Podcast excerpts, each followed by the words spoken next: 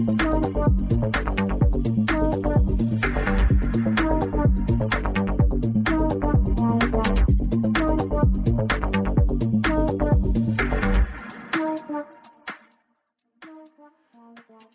und herzlich willkommen zu einer weiteren fesselnden Podcast-Folge von Devs on Tape. Ja, ein bisschen anderes Intro heute.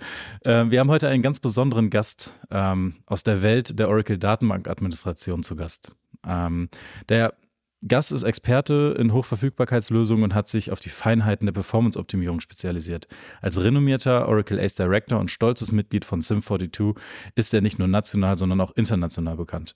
Wenn es um Community-Arbeit geht, ist er immer und überall dabei. Und seine packenden Vorträge ziehen Zuhörer in den Bann. Seid bereit, einen Blick hinter die Kulissen zu werfen. Herzlich willkommen, Martin Klier. Dankeschön, schön, dass ich kommen durfte. Ja, Martin, stell dich doch gerne mal für unsere Hörer, die, die dich nicht kennen, noch etwas ähm, detaillierter, vielleicht als ich es gerade getan habe, vor. Was machst du so und wo kommst du her?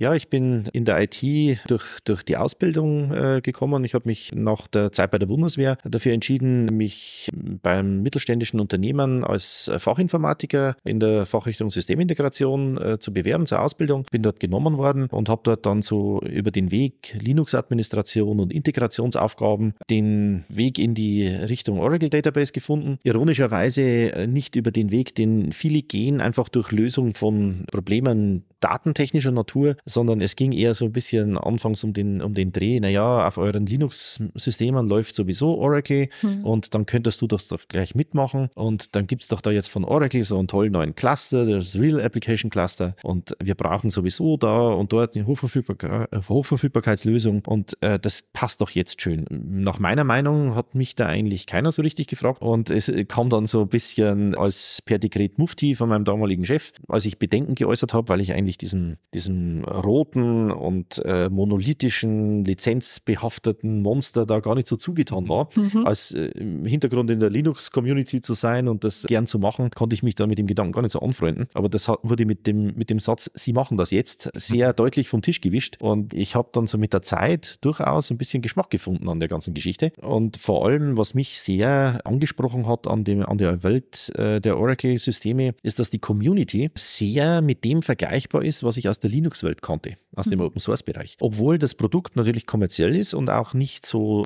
modular aufgebaut ist, wie man das jetzt aus dem, aus dem Bereich Linux-Betriebssystem kennt, ist es so, dass die Menschen, die sich mit, äh, mit Oracle-Technologie beschäftigen, sehr intensive Community-Arbeit pflegen. Ich meine, das sieht man jetzt auch in der DOAG, in der ich tief bin. Äh, das lebt ja von der Community und die, aber auch international. Und diese, äh, diese Leute kommen alle so ein bisschen aus dieser Historie der Unix-Systeme, weil Oracle ja ein System ist, das auch für diese erstmals frei und äh, herstellerunabhängig geschaffenen Unix-Systeme aus den, aus den 70er und 80er Jahren ge gebaut wurde. Und die haben so ein bisschen diesen freien Know-how-Austausch aus dieser Welt des Betriebssystems mit in die Welt der Datenbank genommen. Und das ist sehr, sehr kompatibel mit, mit dem, wie Linuxer denken und wie Linuxer arbeiten. Und darum hat sich da auch so eine, so eine gute, fruchtbare gemeinsame Konzeptwelt entwickelt. Hm.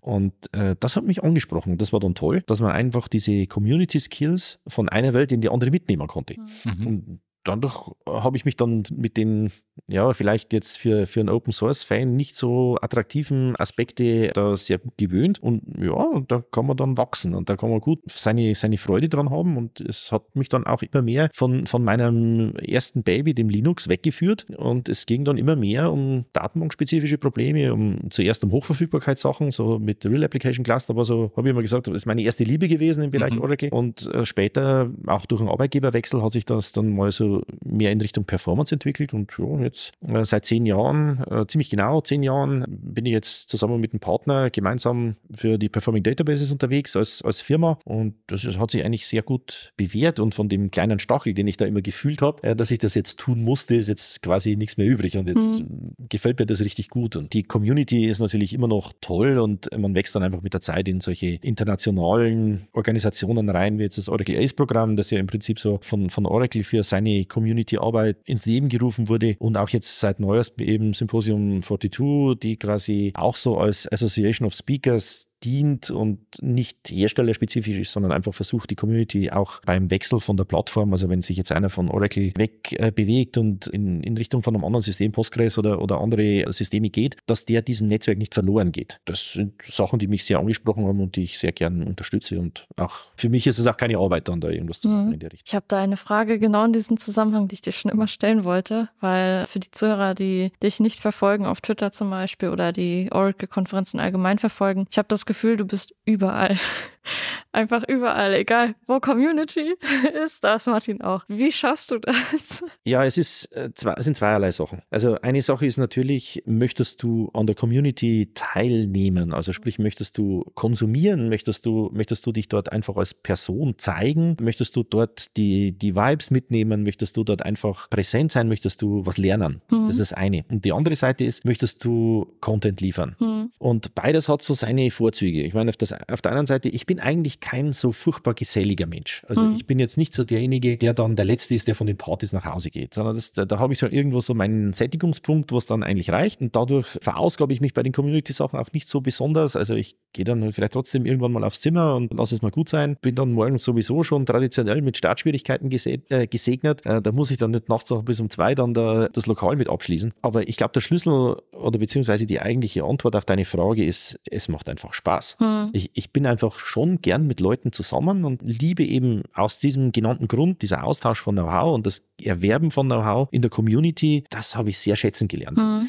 Was sich da so ein bisschen geändert hat, jetzt auch wieder aus der Linux-Welt raus. Anfangs bist du natürlich erstmal nur Konsument. Das heißt, du gehst irgendwo hin, liest dir Know-how an. Also bei Linux war das ganz klar, so dass so in der Zeit, in der ich das so gelernt habe, Anfang der 2000er Jahre, da war ja das Internet in voller Blüte, da konnte man in Foren alles Mögliche nachlesen und alles, was ich über das Linux weiß, mir auf dem Weg angeeignet. Und langsam wurde das immer interaktiver. Dann fängst du irgendwann an, irgendwann reichen dir die Foren nicht mehr. Dann fängst du an und schreibst in irgendeiner Mailingliste mit. Das war damals so auch ganz üblich, dass man sich über Mailinglisten austauscht und dann ist es auf einmal persönlicher. Mhm. Dann ist es nicht irgendein Avatar im Forum, sondern dann ist es ein Mensch, der schreibt vielleicht sogar unter seiner Business-Mail-Adresse und plötzlich baust du so ein bisschen ein persönliches Netzwerk auf. Gut, jetzt dann durch den Wechsel in die Oracle-Welt äh, sich, haben sich natürlich diese Linux-Kontakte so ein bisschen zerschlagen. Es gibt schon einige, die den Weg ungefähr zur gleichen Zeit mit mir mitgegangen mhm. sind, die man jetzt dann im Oracle-Umfeld wieder getroffen hat. Aber äh, im Großen und Ganzen ging das erste Netz verloren. Was ich damals im Linux-Bereich schon angefangen hatte, war auch mal auf Präsenzveranstaltungen zu gehen. Also so das erste, was man da so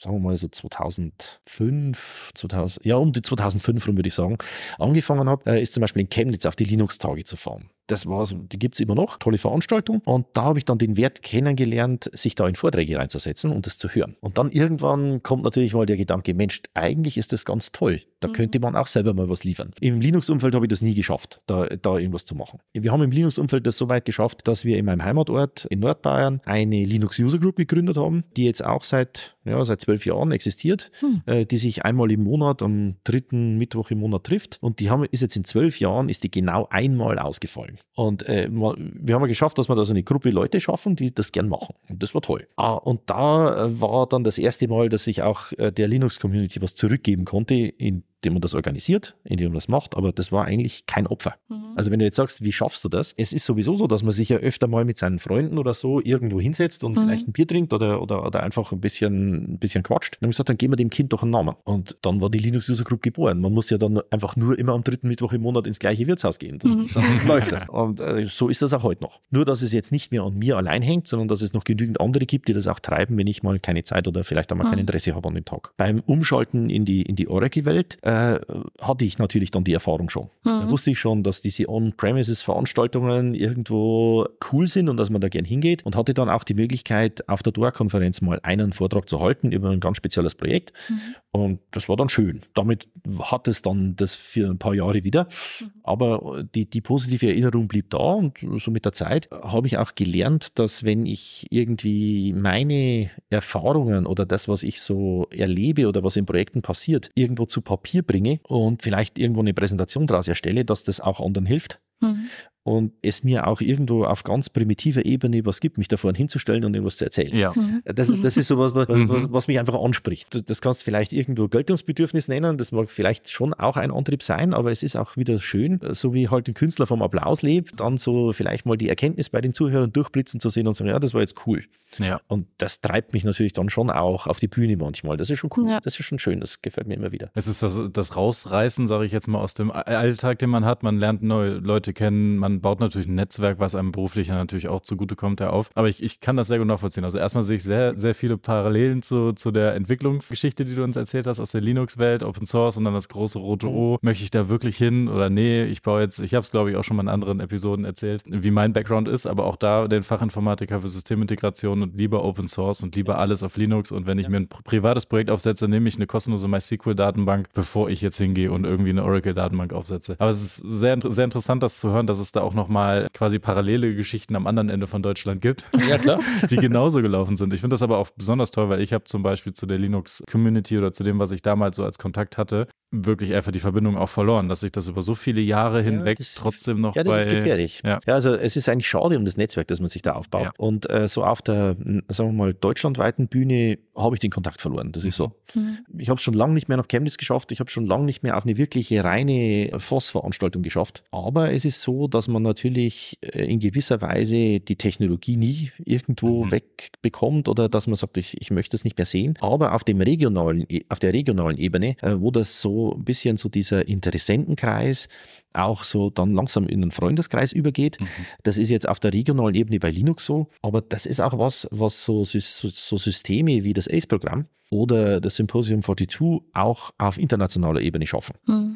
Das sieht man sich zwar dann nicht einmal im Monat, aber es ist trotzdem so, dass sich dann so manche Treffen wie, wie ein Familientreffen anfühlen. Mhm. Und das ist jetzt nicht nur Propaganda, sondern das ist wirklich so, dass man sich auf die Menschen freut. Mhm. Und es ist mir schon passiert, dass ich auf eine Konferenz in die USA geflogen bin, auf eigene Kosten und habe dann am Ende nach einer dreitägigen Veranstaltung sagen müssen, ja, ich habe jetzt drei Vorträge angehört Mhm. und einen gehalten. Ja.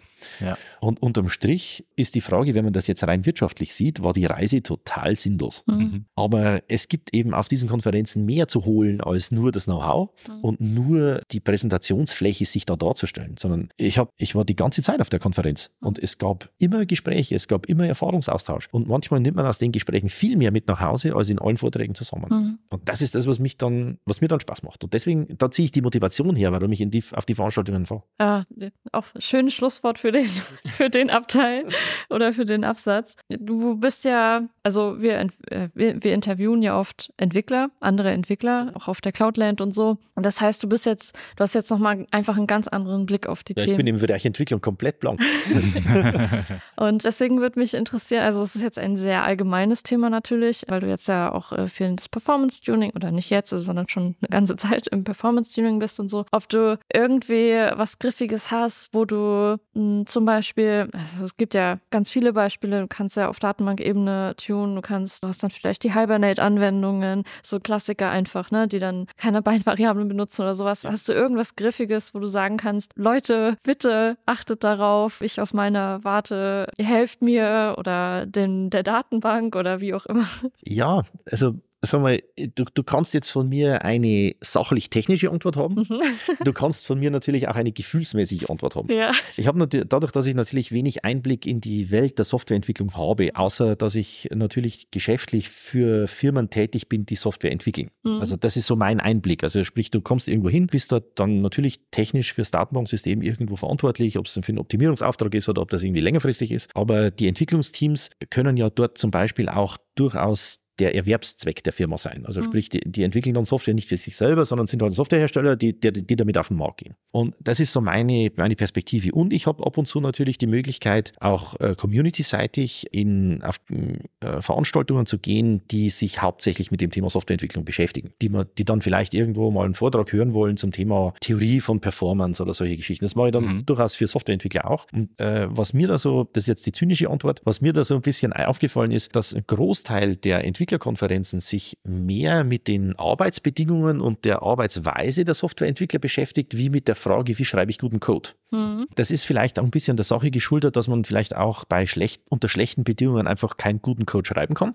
Das ist durchaus so. Aber da fällt mir der Kontrast zu den Administratoren sehr auf. Also gerade jetzt im Linux-Umfeld oder im, im Datenbank-Umfeld, da gibt es wenig Leute, die sich über die Arbeitsorganisation jetzt im Sinn von, wie organisiere ich ein agiles Team oder so, mhm. da macht sich eigentlich keiner Gedanken, vielleicht viel zu wenig. Mhm. Und ich frage mich halt immer, ob dann die, wenn ich, wenn ich dann wieder so, so, so ein Negativerlebnis hatte, dass sich halt einer überhaupt nicht drum kümmert, ob der Code, den er da verzapft hat, ob der da irgendwie performant läuft. denke ich mir halt, okay, hättest dich vielleicht ein bisschen weniger damit beschäftigt, ob es dir in der Arbeit gut geht und hättest vielleicht ein bisschen ein Buch mehr gelesen, wie man das ordentlich schreibt, dann hättest du der ganzen Firma mehr Arbeit erspart. So, das war jetzt die zynische Antwort. Ja.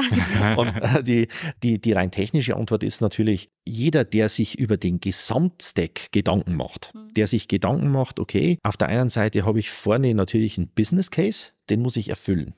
Es fängt schon damit, der erste Fehler wäre schon, wenn man nicht über die Menschen nachdenkt, die mit dem Ding arbeiten müssen, also User Experience. Das ist das Zweite. Natürlich wäre es schön, wenn die Logik auch schlüssig bleibt. Also sprich, so Hand, die handwerkliche Arbeit, mhm. äh, habe ich alle Fäden in der Hand behalten, habe ich das irgendwie oder habe ich das irgendwo vermasselt, wo natürlich menschliche Fehler passieren, ganz klar, wo vielleicht die meisten Fehler passieren, wo man drüber nachdenkt und trotzdem Fehler macht, ganz normal. Es ist aber auch so, dass vielleicht so die, die Schicht, auf der die Daten gehalten werden, durchaus für jeden, der Software schreibt, eine Überlegung wert sind. Und sagen wir, natürlich bin ich da jetzt nicht ganz objektiv, aber so die Erfahrung zeigt aus den letzten Jahren doch, dass Daten oft länger halten als Applikationen. Also sprich, dass die Firmen die Daten, die sie generieren, länger behalten möchten als die Software, die sie erzeugt hat das ist nicht, also das betrifft jetzt nicht unbedingt das Datenmodell, mhm.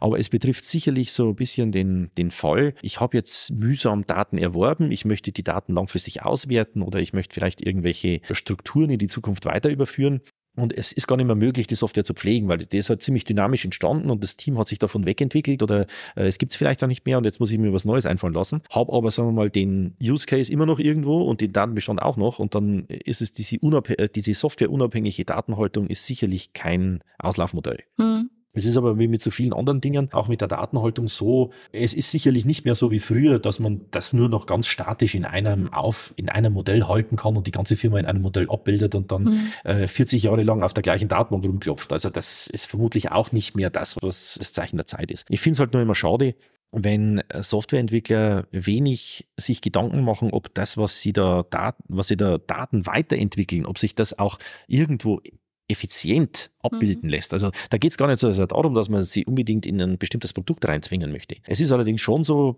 dass manchmal ich mir wünschen würde, dass die, dass die Softwareentwicklung die Hilfsmittel, die ihnen die Datenschicht anbietet, mhm. auch nutzen. Also es bringt ja nichts, wenn ich sowieso weiß, das Ding läuft jetzt irgendwie die nächsten fünf Jahre auf, einem spezifischen, auf einer spezifischen Plattform, dass ich komplett plattformunabhängig entwickle. Dann, mhm. Damit schmeiße ich ganz viele Features, die ich mir die ich einfach nutzen könnte, schmeiße ich einfach über Bord. Ich meine, bei Oracle ist es so, da zahlst viel Geld dafür, dass du, dass du irgendwelche ein Hochleistungsprodukt hast und dann nutzt es nicht, weil du mhm. vielleicht unabhängig sein möchtest. Mhm. Oder weil du Hibernate genannt hast, weil du einen Abstraktionslayer benutzt, der vielleicht Datenbank typagnostisch ist und keine spezifischen Features hernimmt, du aber dann äh, für irgendwo viel mehr Aufwand in die Performance reinstecken musst oder auch in die Optimierung. Und auch wenn du jetzt sagst, ich bin jetzt auf Postgres unterwegs und ich nutze zum Beispiel nicht die Möglichkeit, dass ich irgendwo Packages verwende, obwohl das mit Sicherheit die effizienteste Möglichkeit ist, Daten zu manipulieren, dann ist es einfach schade, weil es mhm. was ist, was die Datenschicht könnte und was ich eigentlich äh, wissentlich lasse. Vielleicht aus organisatorischen Gründen, weil ich sage, ich möchte nicht, dass die, dass die Softwareentwickler neben ihrer Hauptsprache auch noch PG oder PSSQL lernen müssen oder weil sie sagen, ich, dann kann ich es schlecht einchecken oder dann funktioniert der Rollout-Prozess nicht so besonders gut.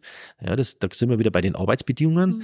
Vielleicht ist es manchmal ganz gut, sich auch darüber Gedanken zu machen, ob der Business Case noch erfüllt werden kann, wenn das Ding langsam ist. Hm. Und da sind dann die Performance-Optimierer manchmal so ein bisschen auf verlorenen Posten, weil wenn ich das architektonisch schon mal bis zu einem gewissen Grad ignoriert habe, dass das Ding auch hm. skalieren muss, dann äh, ist es ganz schwer wieder aufzuholen. Ja. Ich, ich, ich finde es ähm, echt interessant. Also wir haben jetzt ähm, die Seite, du hast es gerade ein bisschen zynisch formuliert, es ist nicht der Elefant im Raum, aber man, man, spricht es ja ein bisschen an, dass die Entwickler und die Datenbank Kollegen am besten weiter auseinander im Büro sitzen und eine Tür dazwischen geschlossen ist, damit die sich nicht in die Haare kriegen. Nee. Jetzt haben wir es gerade zynisch rausgehört, äh, dass du schon sagst, dass die Entwickler sich Gedanken darüber machen sollten, dass die Datenbank richtig läuft ich weiß nicht, ob es jetzt nur meine, meine Betrachtung der Dinge ist, ähm, dass es diese zwei Lager gibt, aber ich habe tatsächlich schon sehr häufig entdeckt, dass die einen sagen, die Entwickler sollen mal ein bisschen besser auf die Datenbank-Performance achten und wie sie das verwenden. Und die Entwickler sagen vielleicht, äh, nee, die Datenbankler, die sind doch dafür zuständig, dass die Datenbank performant für mich läuft. Was würdest du sagen, ist der Schritt aufeinander zu? Oder wie ist die Vorgehensweise, wenn es so eine Situation gibt, dass man die besser auflösen kann? Also die, der, der Aspekt zusammenzuarbeiten ist auf jeden Fall sinnvoll. Mhm. Und ich glaube, dass äh, das Dilemma, das du oder diesen, diesen Widerspruch, den du gerade angesprochen hast, auf der einen Seite ist es natürlich einfach, immer auf den anderen zu zeigen. Ja. ähm, und ich habe es jetzt natürlich sehr aus Datenbank-Sicht dargestellt. Es ist aber schon auch so, dass wenn man es jetzt von der anderen Perspektive sieht, äh, es ist natürlich sehr wünschenswert, dass die Datenbanker sich gut Gedanken darüber machen, wie denn eigentlich Software entwickelt wird. Mhm. Äh, ob sie es dann selber auch können, ist noch eine ganz andere Frage oder hinreichend verstehen. Ich kenne da einfach meine eigenen Defizite. Wenn man sich da so dann übers Tooling oder über die ganze, äh, den ganzen Prozess unterhält, da bist du einfach als Datenbanker ganz weit weg. Und da spricht man einfach eine andere Sprache. Aber es ist natürlich schon sinnvoll, äh, wenn man so ein bisschen versteht, welche Notwendigkeiten in der Softwareentwicklung da sind, dann, wenn, je besser ich das als Datenbanker verstehe, desto besser kann ich natürlich einen Service anbieten. Allerdings ist es so, die Datenbank hat natürlich, also dieser Schritt von der Software in die Datenbank rein, das ist natürlich schon auch eine Abstraktionsschicht, wo man im Prinzip einen Medienbruch hat. Also wo ich sage, mhm. okay, ich muss jetzt zum Beispiel von einem äh, Modell das eher objektorientiert handelt, auf einmal in so eine datenrelationale Struktur rein und das mhm. beißt sich halt oft genug. Und das ist nicht nur eine technische Challenge, sondern das ist ja auch ein anderer Denkansatz. Mhm. Und der Bruch lädt natürlich zu diesem Abstraktionsdiskurs ein, zu sagen, naja, die Datenbank ist irgendwo so ein Service, den nutze ich, und die sollen doch bitte dafür sorgen, dass wenn ich dann die Query absetze, dass ich mich nicht um die Query kümmern muss, sondern die ist syntaktisch korrekt und mhm. Äh, alles andere ist mir dann einfach egal. Weil ich meine, das muss halt so sein. Und in der anderen Richtung denkt man sich halt immer, ja Leute, es ist doch völlig klar und dokumentiert, dass das, was ihr da treibt, einfach nicht performant sein kann. Könnt ihr euch dann immer Gedanken machen drüber. Mhm. So, und diesen, den, den, das ist menschlich, irgendwo menschlich und zwar ist es das Negative am Menschen. Hm. Das Schöne am Menschen wäre aber auch, dass wir ja adaptiv sind. Also wir könnten uns ja eigentlich anpassen. Mhm. Und deswegen ist für mich die, dieses Thema zwei Räume und die Tür dazwischen jetzt eher kontraproduktiv. Ja. Weil ich meine, man muss ja diese Trennung nicht auch noch befördern. Hm. Das ist richtig, ja. Ob, wir, ob man das jetzt dann gleich Development und Operations zusammenführt und eigentlich dann äh, das Problem schafft, dass man keine Zeit mehr hat, in einem der beiden Bereiche richtig tief einzutauchen. Weil ich meine, wenn, wenn ich jetzt als Developer viel Operations machen muss, dann werde ich als Developer schlechter. Wenn ich als Operator Development machen muss, dann ver verliere ich Know-how darüber, wie mein Objekt, das ich betreiben soll, wie das funktioniert. Hm. Das ist beides irgendwie schlecht. Und ich, ich bin mir da nicht so sicher, ob solche, solch, ob der Ansatz in, in jeder Tiefe dann gerechtfertigt ist. Genau, da, da, das lässt diese Frage einfach nach einem pragmatischen Ansatz, wie man sowas lösen kann, einfach erscheinen. Also Wäre es möglich, den, die Entwickler zusammen mit der, mit der Operations zusammenzusetzen? In, ich, ich nenne es jetzt wirklich ganz pragmatisch, einfach einen Regeltermin, wo man sich darüber unterhält und wirklich nur die notwendigsten Dinge, die sie sich zu sagen haben, ja, die Datenbank gleich sagen, ich verstehe das vollkommen, dass du bei der Softwareentwicklung auf die besten Prinzipien deiner Softwareentwicklung, deiner Umgebung, deiner Sprache, deiner Framework, was auch immer du benutzt, äh, dass du darauf erpicht bist, es auf den Weg zu machen ja, ich, ich implementiere meine Queries so und so und so und ich mache das so, ich baue das so auf, ich arbeite objektorientiert. Ich verstehe aber, dass ihr mir ans Herz legt, für die, für die Operations-Teil, für den Datenbank-Teil, es besser so zu machen, dass der Austausch auf dieser Ebene läuft, dass man vielleicht irgendwie gemeinsames Verständnis entwickeln kann, ohne dass der eine sich zu sehr in Richtung Softwareentwicklung denken muss und der andere nicht zu sehr sich Gedanken über das Datenmodell machen muss, weil ja eigentlich die Anwendung sein Fokus ist. Lässt sich wirklich ganz pragmatisch gesagt, Regeltermine, gemeinsame Dokumentation, gemeinsame Richtlinien, ja, Queries müssen so geschrieben sein, aber Operations muss auch verstehen, dass es auf der anderen Seite so und so besser ist. Wie, wie geht man das Problem an? Erstens mal glaube ich nicht, dass Just Another Bloody Meeting irgendwas, ja. irgendwas hilft. Ja. Ähm, äh, die Akzeptanz von Meeting und am besten noch online, das ja. macht sicherlich nicht besser. Und, so, und sogar Regeltermine. Ne? Ja, genau. Ne. den sowieso jeder schwänzt, den er, ja. schwänzen kann. Der zweite Punkt ist, dass ich jetzt so ein bisschen mich an dem, mit dem, an dem Begriff Operations, den ich selber mitgebracht habe, äh, eigentlich jetzt wieder ein bisschen, ein bisschen, bisschen, schwer, ein bisschen stör. Weil, sagen wir mal, Operations ist natürlich ein Teil. Mhm. Also sprich, gerade wenn du jetzt was Software entwickelst, dann hat die natürlich irgendwo eine Entwicklungsphase und irgendwann hat sie eine Betriebsphase und wieder Changes dann. Und mit der Datenbank ist es eigentlich auch so, nur dass wir die nicht entwickeln, sondern die Datenbank wird im Prinzip geplant. Die wird architektonisch geplant, auch sowohl das Datenmodell, das machen ja meistens trotzdem dann die Entwickler, weil die müssen ja im Prinzip beurteilen, wie sie es modellieren wollen. Aber auch, sagen wir mal, dieses, dieser ganze Rumpf, also diese Basistechnologie, die da läuft, die muss ja irgendwie auf das adaptiert werden, wie es später betrieben werden soll. Und dann gibt es da auch eine Schaffungsphase und dann geht es in den Betrieb über irgendwann. Mhm. Und dann stellen sich ganz andere Probleme als in der, in der, in der Auftaktphase. Und in der Auftaktphase ist es natürlich eine Challenge, solange man noch nicht so ganz genau weiß, wie die Software eigentlich am Ende aussehen soll. Man kennt nur das Problem, aber die Lösung noch nicht. Dann schon zu designen, wie die darauf unterliegende Infrastruktur ausgelegt werden muss. Das ist natürlich schon immer ganz spannend. Und mhm. gerade in der Phase sollten eigentlich die Softwarearchitekten und die Systemarchitekten schon zusammenarbeiten, bevor es überhaupt um den eigentlichen Entwicklungsprozess geht. Dass man einfach dem Systemarchitekten vermittelt, wie die Software grundsätzlich funktionieren wird und dass auch der, der, der Softwarearchitekt schon grundsätzlich weiß, was er von der Datenhaltungsschicht an Leistung und an, auch an Dienstleistung erwarten kann, was er daran auslagern kann. Weil ich meine, wir sind ja da, um das ganze Ding zu unterstützen. Und wenn es jetzt bei uns schon Funktionen gibt, die äh, mit dem Standardprodukt kommen, dann sind natürlich alle eingeladen, die auch herzunehmen. Aber und auf der anderen Seite, äh, wenn ich jetzt schon weiß, die Software hat die und die Pläne und wir wollen das so und so aufbauen, jetzt egal, ob sie jetzt dann dieses Angebot nutzen oder nicht. Also auch es kann ja bewusste Entscheidung sein, pass auf, das können wir jetzt nicht tun, weil es zum Beispiel irgendwas ab der Abstraction Layer nicht hergibt oder was auch immer. Dann kann man trotzdem sehr, sehr schön hergehen und kann sagen, okay, dann modellieren wir unser System da darauf hin, dass das eben nicht genutzt wird, sondern dann müssen wir halt vielleicht irgendwo Ressourcen einplanen oder wir müssen miteinander über das, die Connections zur Datenbank anders sprechen. Wir müssen das vielleicht mehr diversifizieren oder mehr konzentrieren oder was auch immer.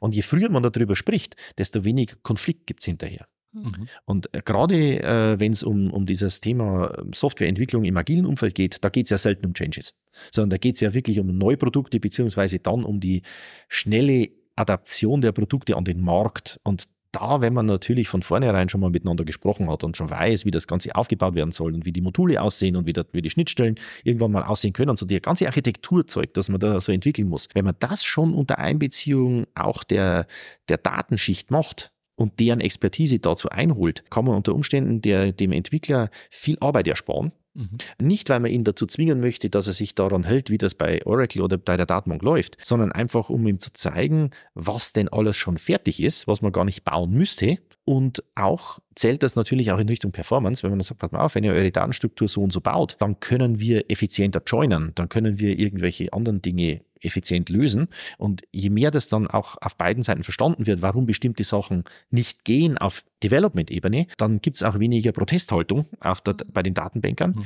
Und in der anderen Richtung, wenn die, auch die Developer natürlich ein bisschen wissen, wie sie das Klavier spielen müssen, dann klingt es auch besser.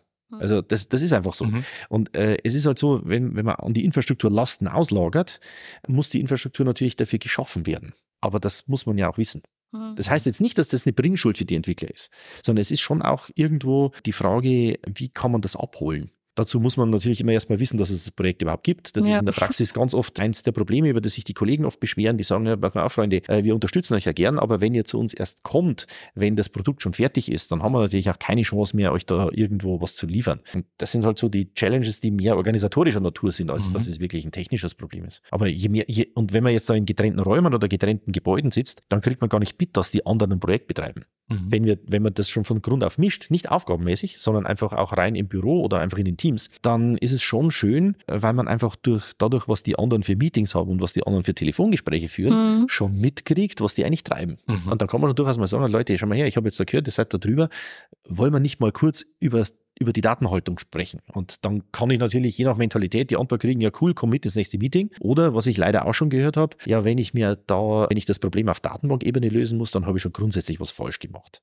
Mhm. Und einmal der Satz klingt in mir schon sehr nach, dass man da schon gesagt hat, Leute, ey, das war eine ganz klare, klare Sache, also da möchte ich mich nicht damit beschäftigen. Mhm. Und äh, genauso gibt es natürlich von den Datenbankkollegen auch, die sagen ja, sagen ja, Freunde, die haben ja sowieso keine Ahnung von den Daten. Hauptsache, die haben schnell irgendwelche, irgendwelche Events ausgelöst und alles andere ist ihnen egal gewesen. Mhm. Und das geht halt nur durch menschliche, durch menschliches Miteinander. Nur dann kriegt ist, man das los. Ist auf jeden Fall notiert. Also erstmal auf organisatorischer Ebene vorher gucken, dass die Leute miteinander sprechen, der Systemarchitekt mit dem Softwarearchitekten auf jeden Fall vorher zusammenarbeiten, sich äh, vorher darüber informieren, dass man dann gegenseitig auch irgendwas voneinander bekommt oder auch was übergibt. Das macht auf jeden Fall Sinn. Und natürlich der kulturelle Aspekt, dass man die Kollegen auch wirklich früh genug zusammenbringt und dass sie gemeinsam an der Lösung arbeiten. Ja, das, das, das war mein, meine Frage zu dem Zwist zwischen Developern und äh, das Problem existiert jetzt nicht mehr. Wunderbar.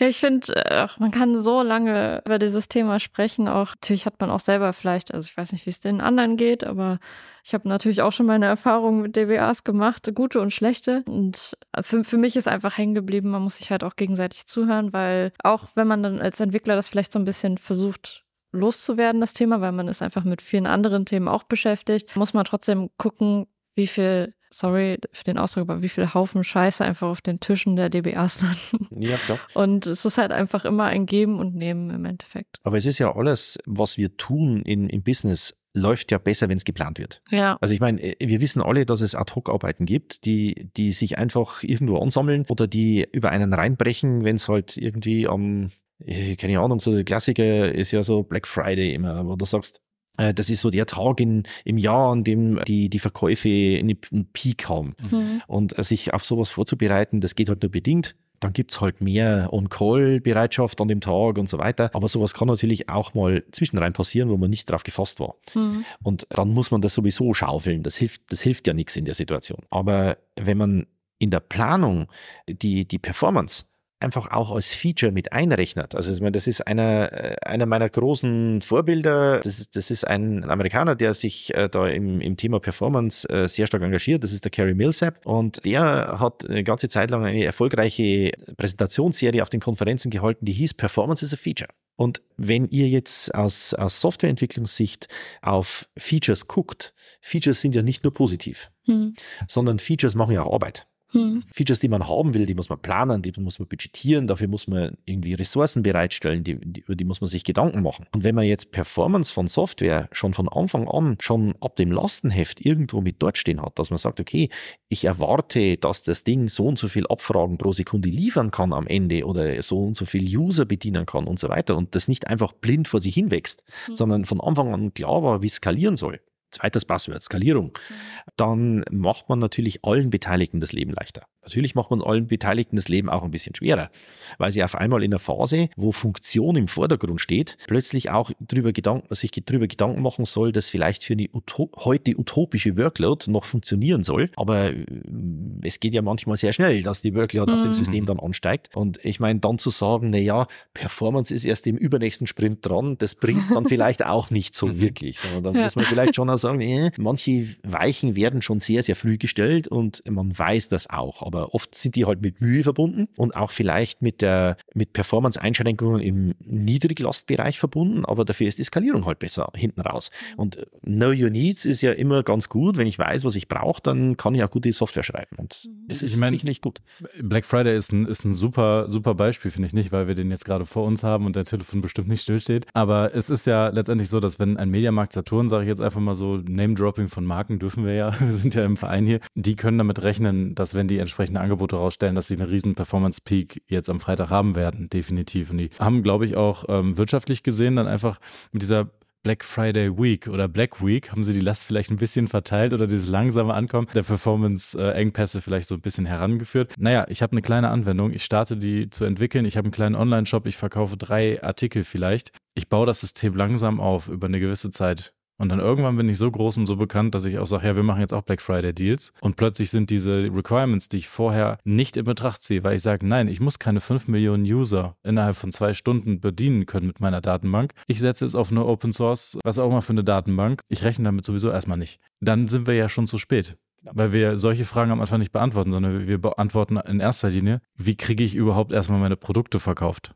Ja, wir reden jetzt nicht nur über die großen Unternehmen, die neue Anwendungen schreiben, die wissen, wir haben einmal im Jahr eine Riesenlast, vielleicht noch ein zweites Mal.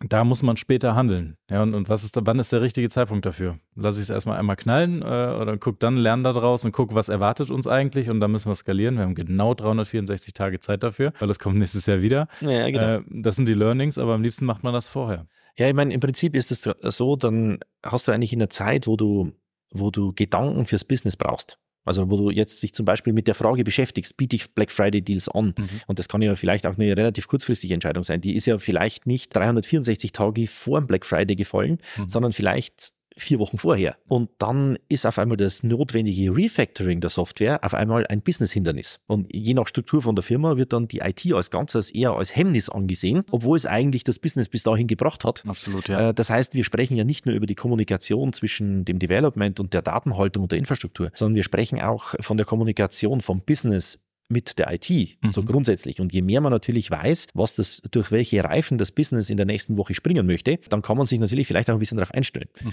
Und wenn man natürlich jetzt irgendwo einen wild gefangenen Löwen dazu bringen möchte, durch den Reifen durchzuspringen, das wird vielleicht in vier Wochen eher ein Desaster. Mhm. Da ist es vielleicht besser, man weiß es ein bisschen vorher. Und ich kann jetzt ein gutes Beispiel nennen, weil du jetzt gerade so den äh, Elektronikmarkt genannt mhm. hast.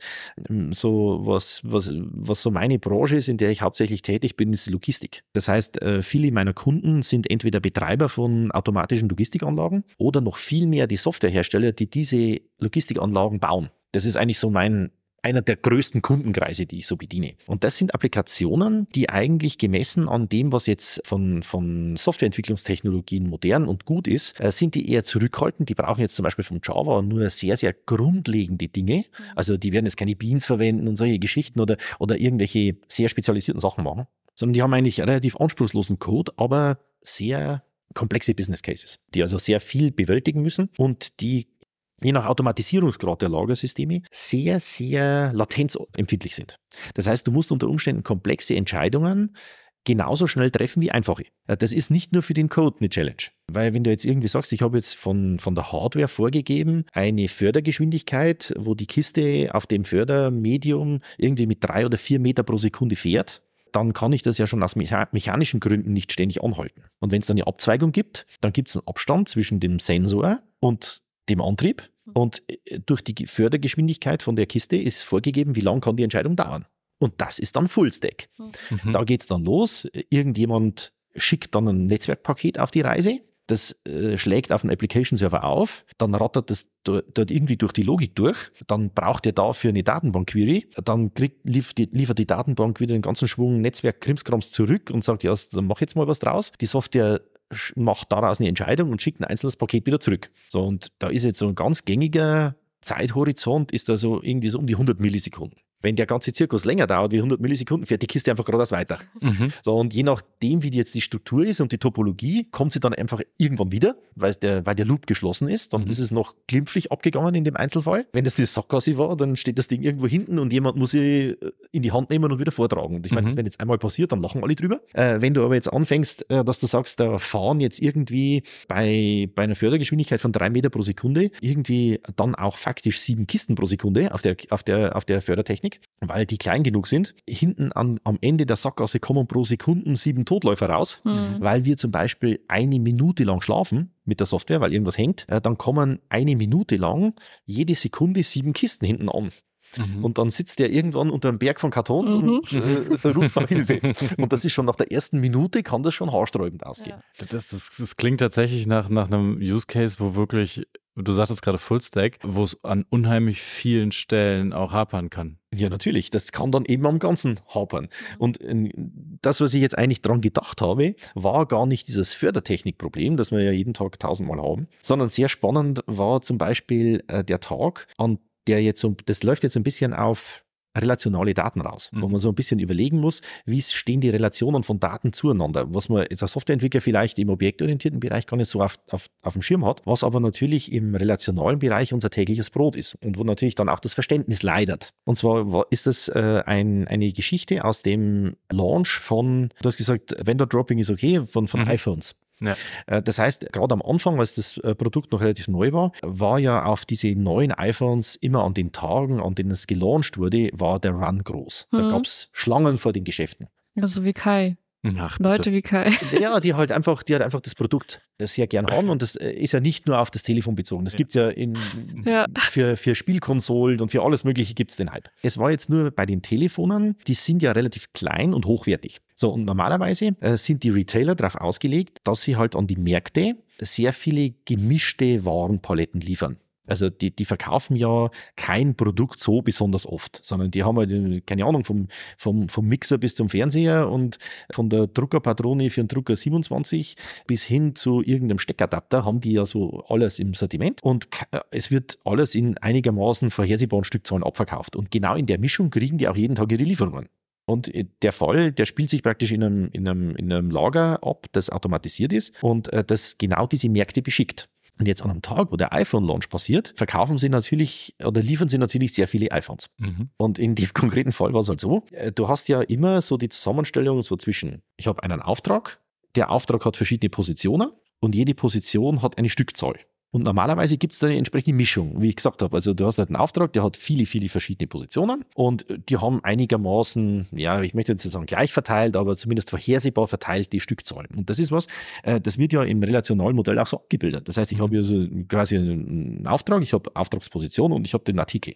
Das sind so drei Tabellen, die so in, in Relation mhm. zueinander stehen. Und die Datenbank ist darauf spezialisiert, dass wenn es jetzt in dieser in diesem relationalen Modell irgendwelche Verschiebungen gibt, dass sie möglichst effizient darauf reagiert bildest du dieses relationale Modell aber mehr oder weniger unbeholfen jetzt objektorientiert ab, bist du vielleicht nicht in der Lage, auf eine Verschiebung von diesen Mengen adäquat zu reagieren. Und in dem Fall war es dann so, dann gab es einen Auftrag, der hatte nur noch eine Position, aber dort 1000 Stück. Mhm. Und auf einmal ist eine Query, die jahrelang schön vor sich hingelaufen ist, natürlich genau an dem Punkt eskaliert. Und äh, hatten wir schon gedacht, äh, indem wir das jetzt optimieren und das in Ordnung bringen und auch die Software-Jungs die ja auch Logistikspezialisten waren, haben das natürlich schnell adaptiert und haben auch gesehen, wo da die Schwächen waren und haben das gebaut und dann lief das auf einmal schnell. Das heißt aber nicht, dass das Gesamtkonzept skaliert. Und auf einmal haben wir das Problem nur von diesem Zwiespalt zwischen Datenbank und Applikation an die nächste Schicht verlagert. Mhm. Die nächste Schicht war nämlich dann die Applikation, die planen musste, wie verpacke ich das Zeug. Mhm.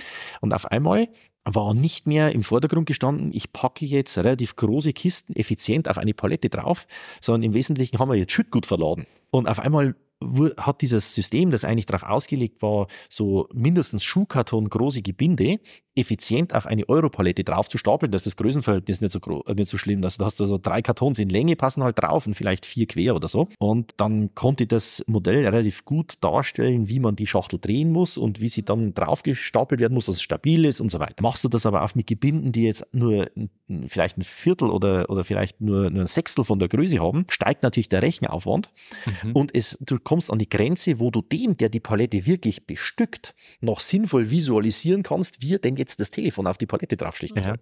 Und auf einmal ist natürlich auf der ersten Mal das, dieses, dieses, dieses Volumenberechnungsmodell geplatzt, hat dort Rechenzeitspikes verursacht, dann war das Rechenmodell endlich fertig und dann waren die Menschen gar nicht in der Lage, dem Modell folgend die Palette zu, zu stapeln. Mhm. Und dann, dann hat das halt so richtig den ganzen Tag oder die ganzen zwei Tage einen Mist nach dem nächsten. Hm. Und am Ende war die Lösung, ja, weniger Technologie hätte uns jetzt echt geholfen. Ja, ja, einfach, einfach ganz viele iPhones in einen Schuhkarton packen ja, und dann funktioniert es. Ja, genau. oder, oder halt einfach egal, stapelt halt einfach drauf, ist ja sowieso ein Artikel. Mhm. Also das muss man ja gar nicht vorbestimmen, wie der gestapelt wird. Dafür hast du ja einen Menschen am anderen mhm. Ende, der kann das ja. Auch da hat man dann aber auch genau ein Jahr, um sich darauf vorzubereiten, wenn das nächste iPhone kommt. Genau. Und dann bringt Apple die Uhr raus und dann hat man den ganzen Salat von, von vorne. Ne? Ja, genau. also, also es, gab, ja. es gab das Problem dann als ob wir nicht schon genug gelitten hätten, ein paar Wochen später dann noch mit SIM-Karten. Ah, okay. Und wenn du dann mal angefangen hast, irgendwie 24.000 SIM-Karten in eine Gitterbox reinzustapeln, mhm. genau folgend nach Vorschrift, also dann kannst du ungefähr nachvollziehen, wie viel Spaß das gemacht hat. Also für alle ich, Beteiligten. Ich, ich finde das aber unheimlich interessant. Ich meine, Caro hat es ja gerade schon geteased. Nein, nochmal für die Zuhörer, ich habe noch nie vor einem Apple Store gecampt. Nein. Ich bin maximal an Release Day dreimal dran vorbeigelaufen, um zu gucken, ob ich mal so ein Gerät anfassen darf. Aber bitte, anderes Thema. Ich, ich finde das toll, wenn man, wenn man solche technischen Beispiele so greifbar mit solchen Themen erklären kann, wo da wirklich ganz konkret diese, diese Schwachstellen sind. Ich finde, an der Stelle haben wir eine tolle Story gehört. Ich bin mir unheimlich sicher, dass du für eine zweite Folge auch noch genügend Geschichten hast. Mhm. Wir selber kennen auch schon einige davon. Naja, die Dork ist noch lang. Mal schauen, wann es uns hier nochmal in den Raum verschlägt. Aber wie immer wechseln wir jetzt rüber zu den Kategorien. Die stellen wir, die Hörer wissen schon, äh, die stellen wir all unseren Gästen, um hinterher auch mal einfach die unterschiedlichen Denkweisen ergleichen zu können. Gibt es Zeit, ein Zeitlimit für die Nein, es gibt natürlich kein Zeitlimit, außer dass bestimmt unten schon das Essen aufgebaut wird hier im Konferenzzentrum. Ja. Aber wir starten mit der ersten Kategorie, rein hypothetisch. Was würdest du denn gerne im Technologiebereich irgendwie erfinden oder erschaffen? Ich würde gern eine Möglichkeit schaffen, um mehr oder weniger automatisch Transparenz im Bereich Laufzeiten Performance zu schaffen. Es gibt viele Lösungen, die in die Richtung gehen, die Visualisierung schaffen für, für, den, für, den, für den Stapel an Technologie. Aber das ist meistens mit sehr viel Konfigurationsaufwand verbunden und es ist sehr viel mit dem Aufwand verbunden, einen eine fallspezifische Lösung zu bauen. Und das ist was, was, denke ich mal, die kommende Technologie so in Richtung generativer AI uns leichter machen könnte, dass, sie, dass man im Prinzip in standardisierter Form die Struktur beschreibt und dann zum Beispiel das, das Feststellen, Festlegen von Messpunkten und die Darstellung von Messpunkten einfach automatisch erzeugt und, und uns einfach leichter Einblick in komplexe Systeme ermöglicht. Das würde ich für die Performance-Optimierung sehr begrüßen. Da, da brechen wir schon fast aus der Kategorie, Kategorie rein hypothetisch raus, weil das klingt nach einem konkreten Plan. Und ich bin mir sicher, dass wir nächstes Jahr hier nochmal sitzen und darüber sprechen werden, was du mit diesem Wunsch oder was du mit deiner, mit deinem hypothetischen Plan denn alles schon wirklich geschaffen hast und ge gemacht hast. Genau, ich würde dann einmal in die nächste Kategorie springen, nämlich ganz privat. Und wir haben uns ja vorhin schon über deine Community-Aktivitäten unterhalten. Daher die Frage, bist du zufrieden mit deiner Work-Life-Balance? Das schwankt. Mhm. Oft ist es so, dass ich meistens dann unglücklich bin, wenn es fremdbestimmt ist. Mhm. Es ist so, dass dich im Normalfall keiner mehr antreiben kann als dein als dein innerer Chef. Abgesehen davon, dass ich jetzt äh, unmittelbar im Geschäft keinen Vorgesetzten habe, aber die Art und Weise, wie man damit umgeht, dass Projekte oder Kunden ihre Wünsche äh, zur Geltung bringen, das ist immer so ein bisschen die Frage. Und ich hatte so in den letzten äh, Monaten, jetzt gerade im, im, im, Ende des Sommers, mehrmals die Möglichkeit, einfach so richtig mit Mobile Working da meine, äh, meine Gelüste zu befriedigen und habe einfach mit, ähm, mit einem ganz alten Campingbus mich wo in der Schweiz auf dem Staudamm draufgestellt oder bin irgendwo in Italien Italien an den See gefahren, habe mich dort einfach hingestellt, habe von dort aus gearbeitet, habe die Leute mit sehr authentischen Videohintergründen in den Meetings überrascht und das war toll und de, an den Tagen ging es mir hervorragend. Mhm. An Tagen, wo man sich wünscht, ja gut, okay, hätte ich ein bisschen mehr Zeit, äh, um sich um meine Kinder zu kümmern, um Dinge miteinander zu erleben, die man nur versäumen kann, aber nie wieder aufholen kann mit den Kindern. Das ist dann das, was mich, was mich dann ein bisschen melancholisch stimmt und was ich natürlich auch durch äh, solche Eskapaden wie jetzt alleine irgendwo hinfahren, eher dann noch schlimmer mache. Als, es ist zwar dann gut für mich persönlich, aber es, es schafft dann auch wieder so einen leeren Spot irgendwo, wo man sagt, okay, da äh, müssen auch dann äh, gerade jetzt Kinder oder die Partnerin auch mal zu ihrem Recht kommen. Sonst ist es, sonst macht es irgendwann, irgendwann auch keinen Spaß mehr. Das, das leitet uns auch direkt zur ähm, weiteren Frage aus dem Bereich ganz privat auch über. Welche Rolle spielt denn dein privates Umfeld bei der Ausübung deines Berufs? Also wenn du diese, diese, diese, diesen Cut setzt, fertig mit der Arbeit, jetzt hast du gesagt, deine Familie zu Hause, die will, braucht dich, aber bist du denn sonst in deinem privaten Leben auch umgeben von, wir nennen es jetzt mal Geeks oder anderen, ja, technologisch affinen Personen, wo es dann doch leider immer wieder in das Thema reingeht, was man auch beruflich macht? Den Fehler habe ich lange Zeit gemacht. Mhm. Ich habe ja schon erwähnt, mit der Linux User Group, das sind natürlich Freunde geworden, aber das ist nicht das engste soziale Umfeld, sondern das sind halt Freunde, äh, die man, die man kennt. Äh, früher war es so, dass mein Freundeskreis eigentlich ausschließlich aus anderen Computer-Nerds bestanden hat, mhm. wo man dann immer wieder in, in die gleichen Themen verfallen ist. Äh, das hat auch irgendwo seine Zeit und so ein gewisses Lebensalter, einen gewissen Lebensabschnitt, wo das toll ist, aber irgendwann hat man davon mal genug. Und ich habe das auch bei meinen Freunden beobachtet, die alle so ungefähr im gleichen Alter waren. Die haben alle den Schritt auch sind alle den Schritt auch gegangen. Manche haben ein komplettes Kontrastprogramm angefangen. Die machen immer noch erfolgreich IT und das ist ja gut und haben sich dann aber irgendein naturnäheres Hobby gesucht und sind halt dann zum Beispiel zum Bergsteigen gegangen mhm. oder, oder haben angefangen irgendwie das Reiten zu lernen zum Beispiel, was, was erstmal komplettes Kontrastprogramm schafft. Ich habe das nie geschafft, komplett von der Technik wegzugehen. Mhm. Also ich kann sehr gut auch ein Wochenende ohne Datenbanken und Linux verbringen, aber die Technik der Technik kann ich nicht entsagen und ich persönlich habe irgendwann mal dieses alte staubige Hobby des Modelleisenbahnbaus wieder angefangen. Natürlich nicht mit traditionellen Sachen, sondern voll digitalisiert und mhm. automatisiert und so weiter, aber nicht basierend auf Datenbanken. Ja gut, Linux, es ist ein Leit, der Leitrechner ist Linux, mhm. aber grundsätzlich mal spricht das natürlich den Techniker und den Bastler in mir an und auch den Troubleshooter, der ich viel mehr bin als der Bauer. Aber es ist schon so, dass das einen Kontrast schafft, weil es einfach nichts nichts mit Projektstress zu tun hat. Und das ist, belastet mich viel mehr als technische Probleme. Mhm. Ja, ich würde sagen, wir gehen in die letzte Kategorie, nämlich in den Konsum. Und du hattest ja auch schon erwähnt, dass du ja auch viel im Community-Bereich wieder unterwegs bist. Ich komme immer wieder darauf zurück. Daher die Frage, wie gehst du mit der wachsenden Informationsflut über diverse Kanäle um? Also News und Informationen kommen immer mehr und immer häufiger und du bist ja auch viel auf Twitter unterwegs etc.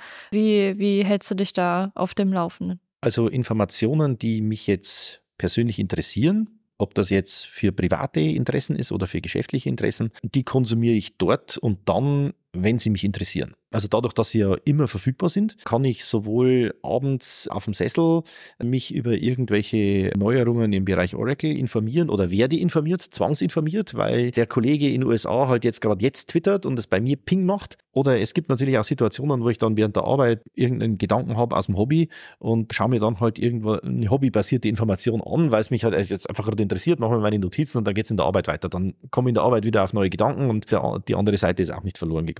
Was mir persönlich ein bisschen Schwierigkeiten bereitet, ist auch wieder Ruhe und Abstand zu schaffen. Das heißt, manchmal muss ich einfach sagen, okay, äh, jetzt hat bei der Geschichte mal das Telefon nichts verloren. Jetzt brauche ich mal keine Social Media Komponente. Jetzt möchte ich einfach mal konzentriert arbeiten oder konzentriert schlafen oder konzentriert lesen oder konzentriert irgendwas anderes machen. Mhm. Und da da muss ich immer wieder lernen, da den Stecker zu ziehen. Und gerade so Konferenztage und Wochen sind da immer ein Risiko. Und ich bin jetzt wieder mal so weit. Ich habe jetzt einfach alles andere, was jetzt nicht geschäftlicher Social Media ist, was jetzt mit der Konferenz zu tun hat oder Business-Sachen ist, habe jetzt komplett auf Null zurückgefahren. Ich brauche zurzeit kein privater Social Media. Das überlastet mhm. mich jetzt gerade im Moment. Mhm. Du hast es gerade ganz richtig gesagt. Und zwar auch das, was jetzt kommt, angekündigt. Wir werden jetzt den Stecker ziehen. Wir okay. werden uns jetzt zum Ende dieser Konferenz, äh, dieses Konferenztages, ja, werden wir physikalisch den Stecker ziehen und einfach mal den Konsum von den Sachen, die wir lieber mögen, als das auf dem Handy widmen. Und ja, ich bedanke mich ganz herzlich ja, bei dir, Martin. Danke. Ja, für die tolle Episode. Es war sehr interessant, meiner Meinung nach, über gerade auch diese fachlichen, äh, diese greifbaren Thematiken zu sprechen. Und freue mich mit Sicherheit auch über eine zweite Episode, wo wir die anderen Geschichten hören können, die es noch so Interessantes aus deinem Arbeitsumfeld gibt. Und äh, ja, herzlichen Dank fürs, fürs Dabeisein und danke auch an die Hörer für das Hören dieser aktuellen Folge. Dankeschön. Vielen Dank, dass ich da sein durfte und ich freue mich aufs nächste Mal.